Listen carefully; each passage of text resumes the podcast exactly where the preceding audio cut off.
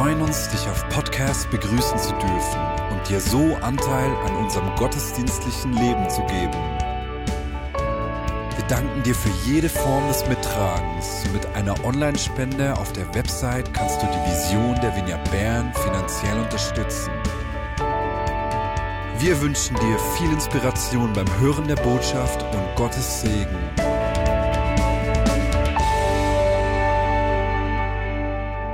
Ich habe mich heute tatsächlich nicht alltäglich angezogen.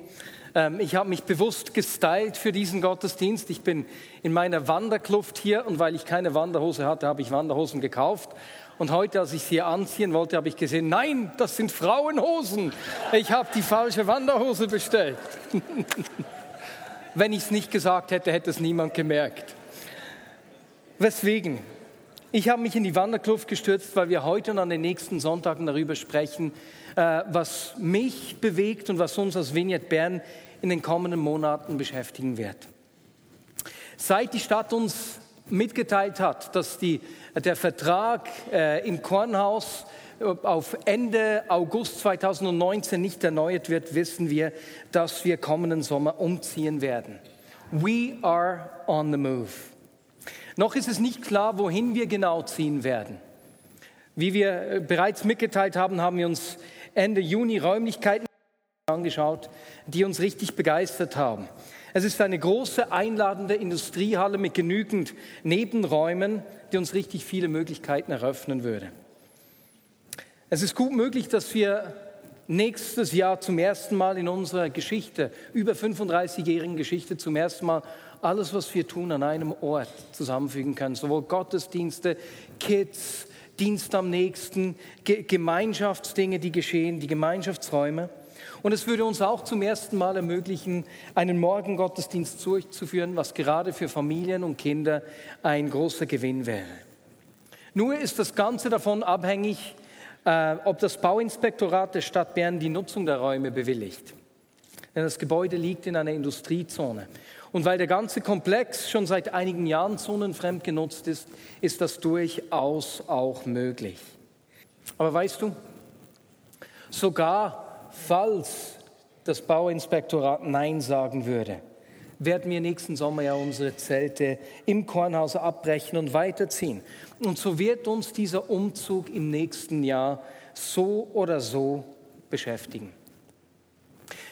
Nun ist es in der Bibel so, dass sehr oft sichtbare äußerliche Geschehnisse eine Reflexion einer geistlichen Realität sind. Oft ist es sogar so, dass das, was wir nicht sehen, über die Dinge bestimmt, die wir sehen. Ein Beispiel. Als Gott das Volk Israel aus Ägypten geführt hat, haben sie nicht nur die Sklaverei verlassen,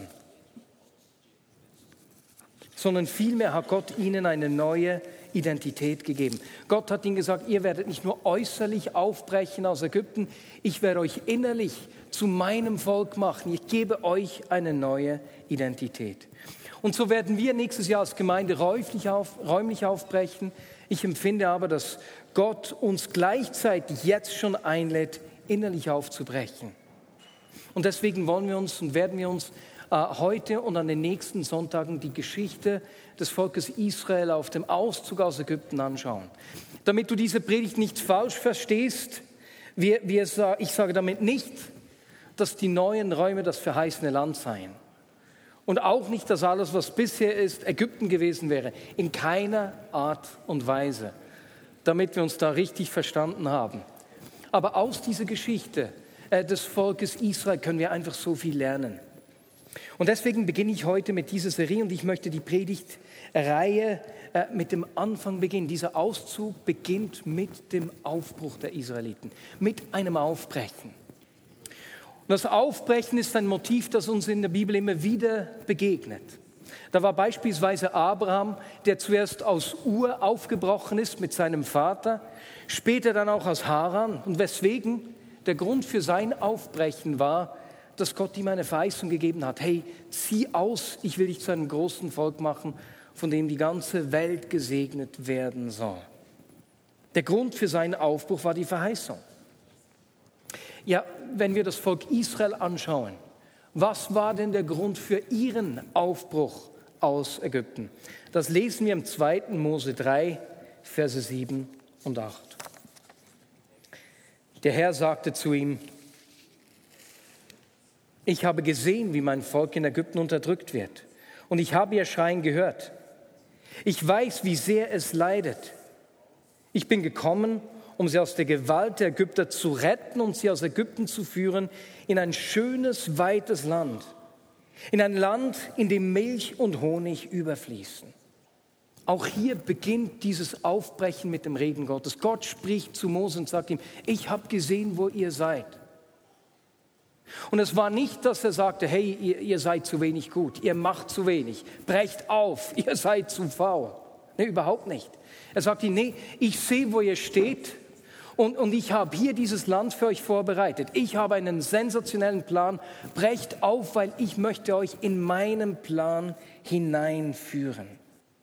Und wenn wir uns die Israeliten anschauen, wenn sie an diesen Ort kommen wollen, der, den Gott für sie vorbereitet hat, diese, gute Absicht, diese guten Absichten, dann hat es einiges gegeben, dass sie bei diesem Aufbrechen zurücklassen mussten. Ich habe da meinen Rucksack mitgebracht, besser gesagt nicht meinen, einen Rucksack. Wenn wir die Israeliten anschauen, dann mussten sie beispielsweise ähm, ihre Häuser zurücklassen, die sie in Ägypten hatten, die ihnen lieb geworden sind auch. Sie mussten die Unterdrückung oder sie durften die Unterdrückung durch die Ägypter zurücklassen die Sklavenarbeit. Aber genauso wie wir später sehen, als sie unterwegs waren, haben sie vermisst, dass sie so gut essen konnten. Also sie haben auch die Sicherheit, das vielseitige Essen zurücklassen müssen. Jetzt hier kommt die Frage an mich, ja, weswegen sollen wir aufbrechen? Was ist der Grund, weswegen wir aus Vignette Bern aufbrechen sollen? Und ich beginne bei mir persönlich. Wenn ich die letzten Monate anschaue, dann hat es einige Leitungsaufgaben gegeben, die mich ziemlich in Beschlag genommen haben. Nachdem wir vor zwei Jahren die Bereiche erweitert haben und das Team mit jüngeren Leitern erweitert haben, stehen wir nun vor einem räumlichen Umzug. Gleichzeitig habe ich auch in der Vignette-Bewegung einige Aufgaben erhalten, die mich herausgefordert haben. Und in diesen wichtigen Aufgaben äh, ist es manchmal so, dass die wie zu einem, die, dass sie dich sehr in Beschlag nehmen. Und hat Gott mich in den letzten zwei Monaten herausgefordert, mich trotz all dieser großen Aufgaben aufs wirklich Wichtige zu fokussieren. Und das ist ganz einfach. Trachte zuerst nach meinem Reich. Und alles andere wird dir hinzugetan. Oder praktisch hat das für mich geheißen, lass dich von den großen und wichtigen Themen nicht davon ablenken, im Kleinen treu zu sein.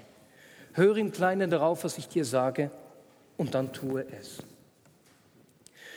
Und für mich war dieser Einsatz in Brasilien wie äh, ein Ort, wo ich sagte, ja, das will ich unbedingt und ich will dem Raum geben und ich will das üben, weil Einsätze sind nichts anderes als das Trainingsfeld für unseren Alltag.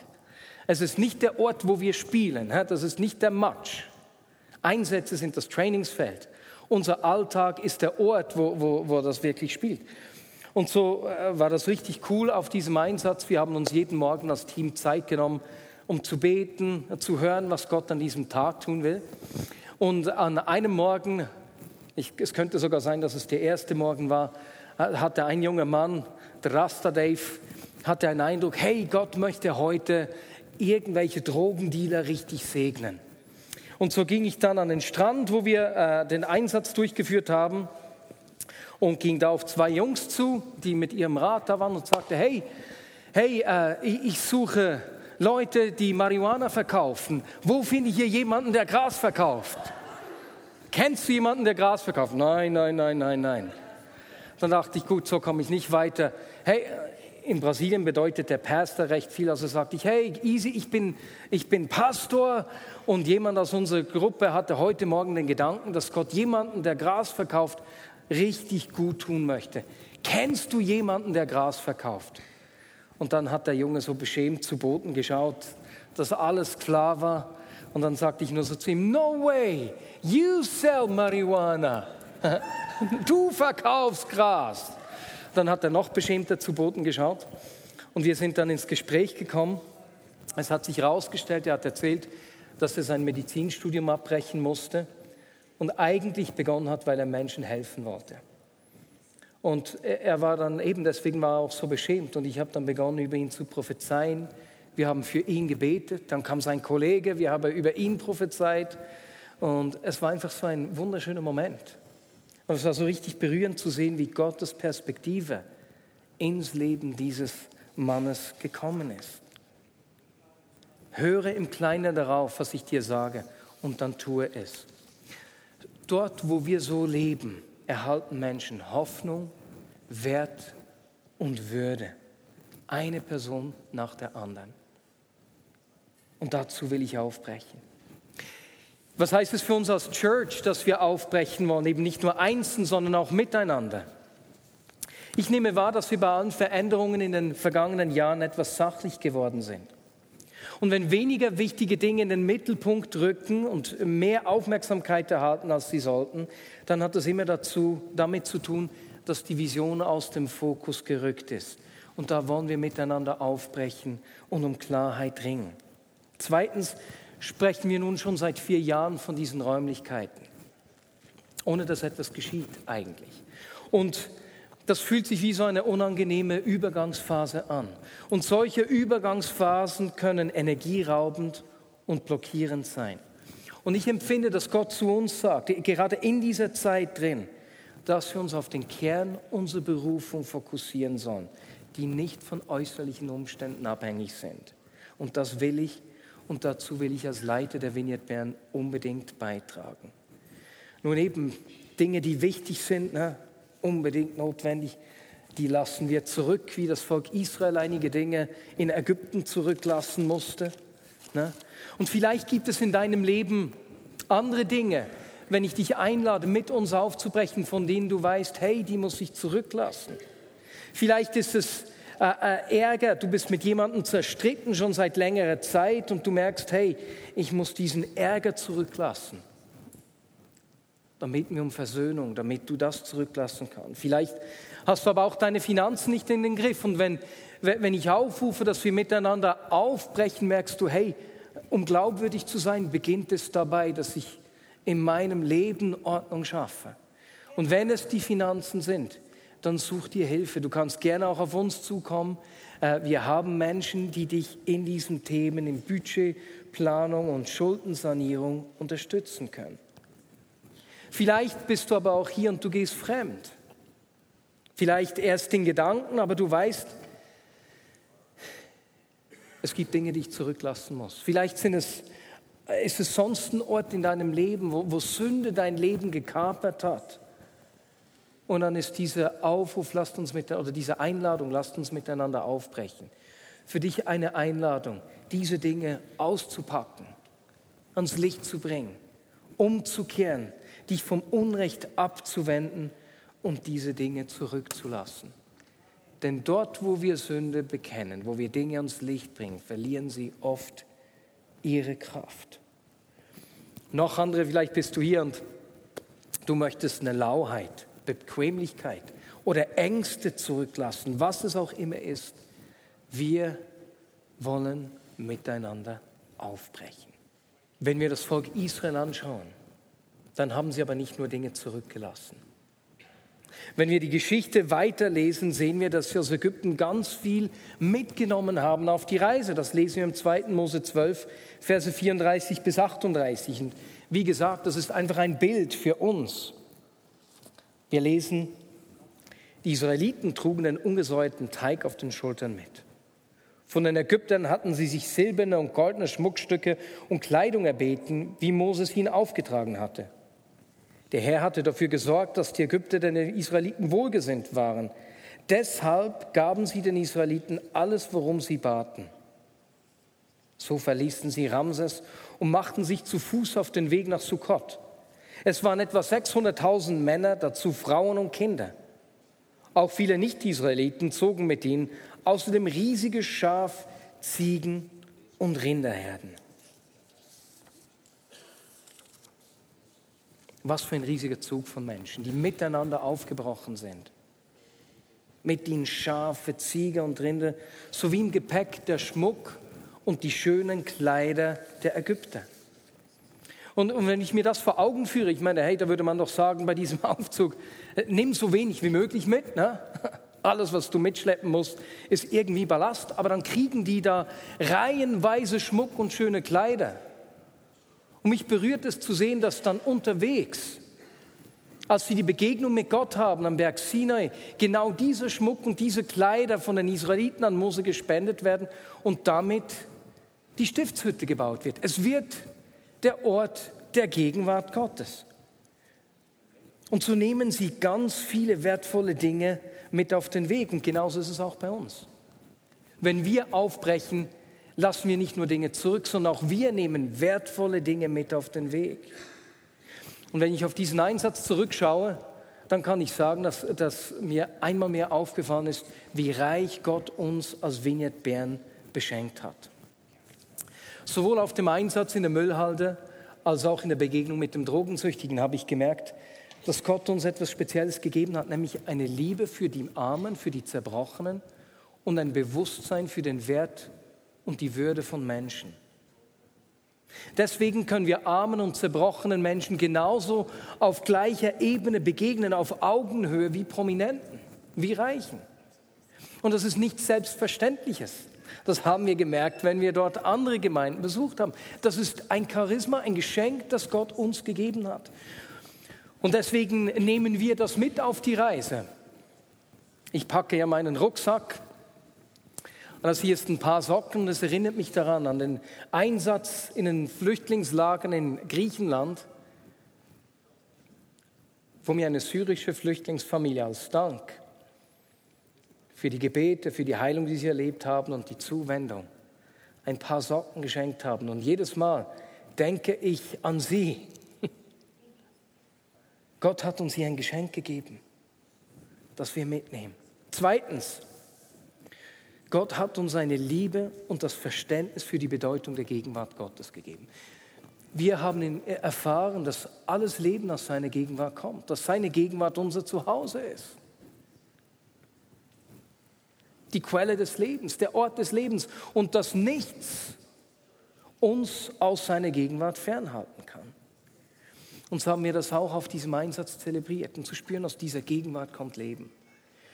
Und so äh, hat eine der Frauen, Cornelia Platoni, am ersten Morgen im Gebet so einen Eindruck gehabt. Ne? Und zwar eine Serie von Eindrücken, die sehr konkret waren. Erstens, um 11.30 Uhr sollte sie an der Copacabana sein.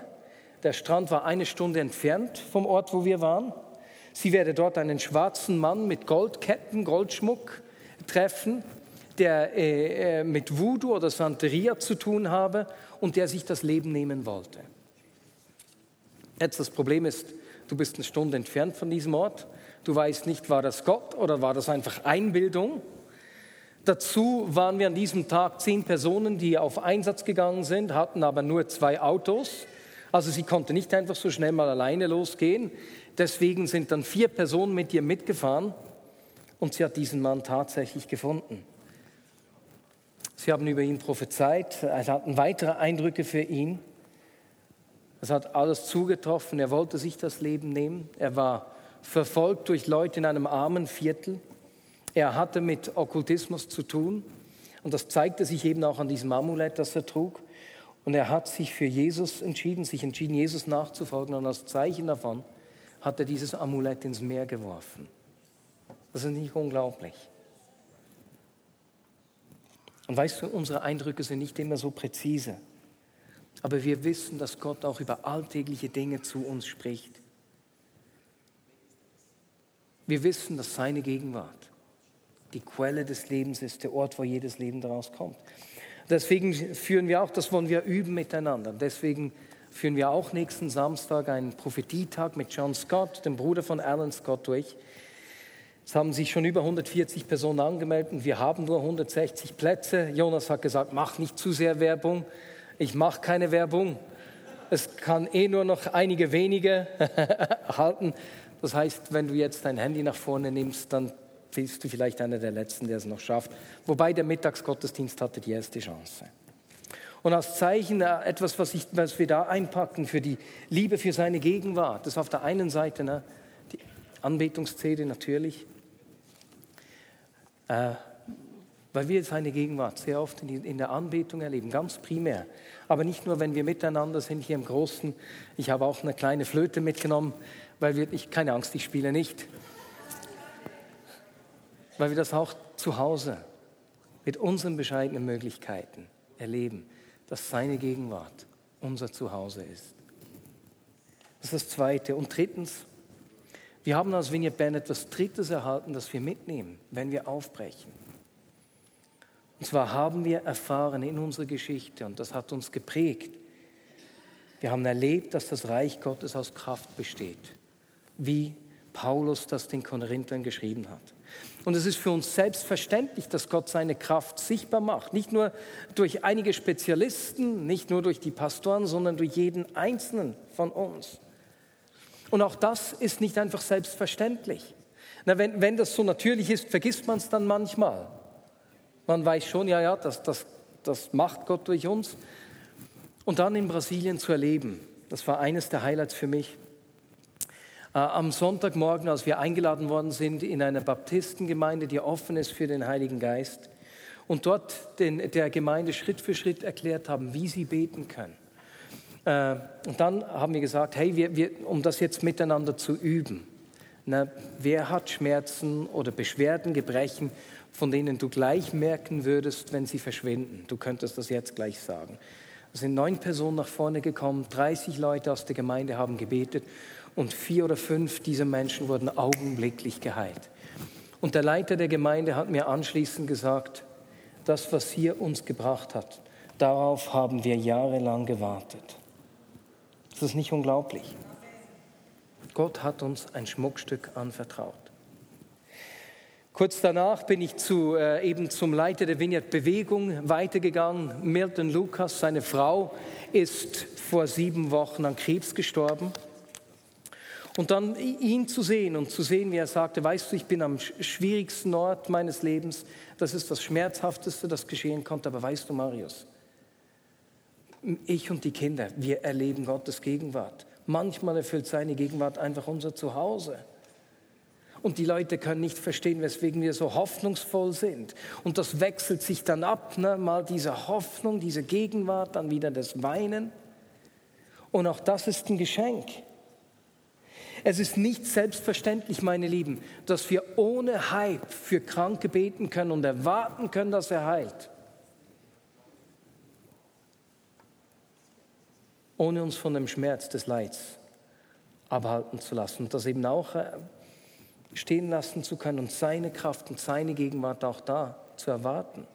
Das ist ein einzigartiges Geschenk und deswegen haben wir da noch als drittes eben, dass wir die Kraft umarmen können, die DVD Christ in You, weil wir ähm, manchmal wirklich außerordentliche Dinge erleben. Als die Gemeinde gebetet hat, sind eben vier oder fünf Leute von teilweise langjährigen Gebrechen geheilt worden. Das war absolut begeisternd.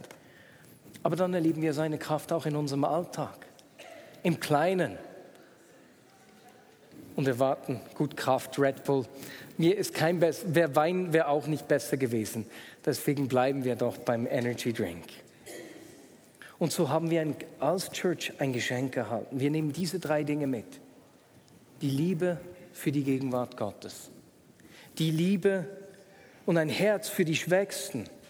Und drittens das Rechnen mit der Kraft Gottes, die durch normale Menschen sichtbar wird.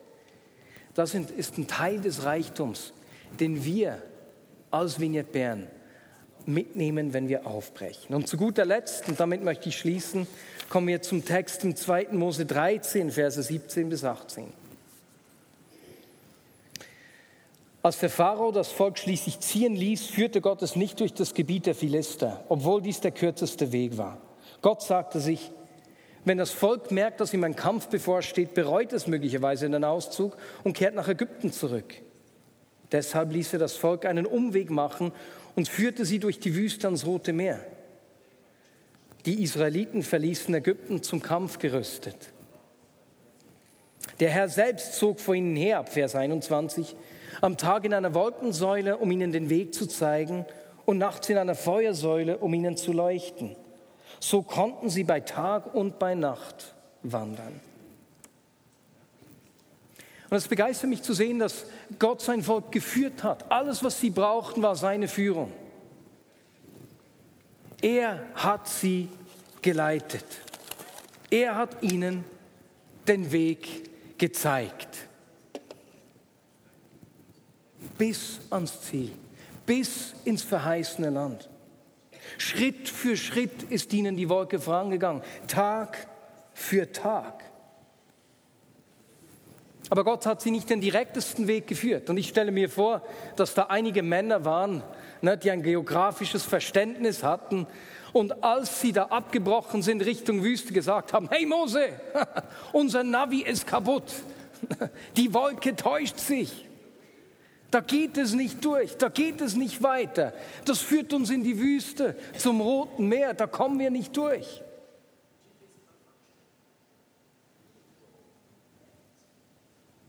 Gott hat sie ganz bewusst den Weg durch die Wüste geführt. Wie wir gelesen haben, sie gingen ausgerüstet zum Kampf. Ne? Aber Gott wusste, wenn ich sie den direkten Weg führe und sie in den ersten Kampf ziehen, dann kehren sie um. Weißt du, auch den anderen Weg um sind sie in Kämpfe gekommen. Aber Gott hat sie den Weg geführt, wo er wusste, diese Kämpfe können sie bestehen. Diese Kämpfe können sie gewinnen. Diese Widerstände können sie bewältigen. Und weißt du, so ist es auch bei uns. Gott führt uns nicht immer den direktesten Weg. Wir wünschen uns doch oft, dass er uns den einfachen Weg führt, dass alles gut klappt. Ne? Ohne Schwierigkeiten, schön geradeaus zum Ziel. Und dann kommen solche Umwege. Weswegen haben wir noch keine Zusage für die Räumlichkeiten? Dieses blöde Warten. Herr, die Zeit wird zu knapp. Wir müssen doch noch so viel tun. Unerwartete Wendungen lösen Fragen aus. Aber wie bei den Israeliten führt Gott uns auch diese Wege, von denen er weiß, hey, ich habe ein Ziel, ich habe einen sensationellen Plan. Es gibt kein besseres Ziel, kein besseres Land als das, was ich für euch vorbereitet habe. Alles, was ihr braucht, ist meine Führung.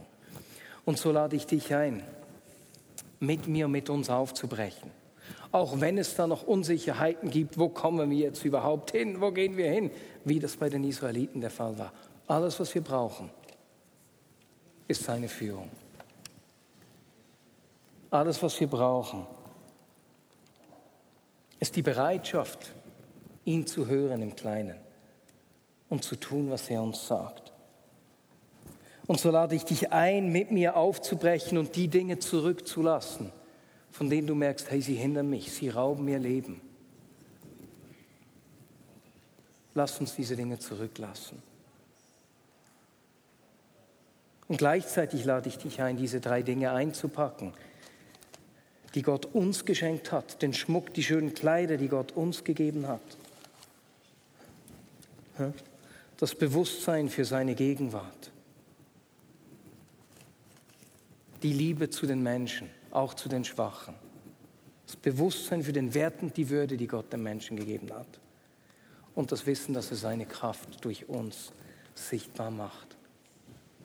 Dazu lade ich dich ein. Und ganz konkret, ganz praktisch heißt es Folgendes für dich. Erstens, es beginnt immer aus dieser Gegenwart raus. Lasst uns miteinander Gottes Gegenwart suchen.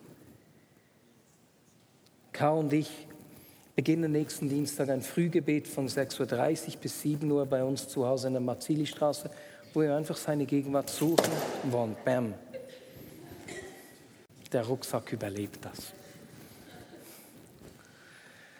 Ich lade dich ein, mitzubeten. Vielleicht hast du eine andere Art und Weise, wie du seine Gegenwart suchst. Oder du sagst, hey, ich kann eben nicht nach Bern kommen am Dienstagmorgen. Äh, da kamen schon zwei Personen auf mich zu, sensationell, führ doch bei dir zu Hause ein Frühgebet durch. Aber lass uns das wissen, damit wir das auch anderen Menschen unter Umständen mitteilen können. Und wir wollen miteinander seine Gegenwart suchen, für die Räumlichkeiten beten, für die Vignette Bern ganz allgemein beten und natürlich auch für unsere Stadt. Und zweitens, einen Blick zu erhalten für, den, für Menschen. Dort, wo Gott Hoffnung, Wert und Würde durch uns schenken will, das können wir üben. Wenn wir das nicht miteinander leben, untereinander, dann werden wir das auch nicht außerhalb machen. Und deswegen lasst uns auch gerade in diesen kommenden Wochen und Monaten ganz bewusst Gott bitten, unsere Augen zu öffnen, wo er uns brauchen will, um Menschen unter uns, in unserer Mitte, zur Ermutigung, Hoffnung zu geben. Und eben deswegen lade ich dich ein, wenn du in den Gottesdienst zu kommen, wenn du in den Gottesdienst kommst, Gott zu fragen, Gott, wen möchtest du heute durch mich ermutigen? Und dann gibt Gott dir vielleicht einen Eindruck, ne? prophetische Gedanken, wenn wir miteinander sind, ist der beste Ort, wo wir das üben können. Und zwei kleine Regeln dazu. Erstens, es muss ermutigend und aufbauend sein. Sag nichts, was einen anderen entmutigen könnte.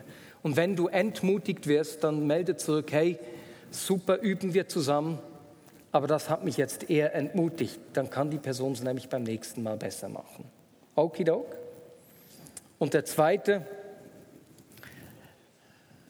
die zweite äh, Gedanke dazu, ich habe gelernt, dass ich auf meinen ersten Gedanken hören muss. Und wenn ich den nicht gleich packe, dann beginne ich immer zu zweifeln, war das jetzt Gott oder ich weiß ja eh nicht, was ich sagen soll, Herr, bla bla bla bla bla. Deswegen, wenn du solche Gedanken hast, nimm den ersten Gedanken und beginn die Person, die Gott dir zeigt, damit zu ermutigen. Denn wir wollen das üben miteinander. Und wir wollen Gott bitten, uns Augen zu sehen, wo er Hoffnung, Wert und Würde durch uns geben will. Amen.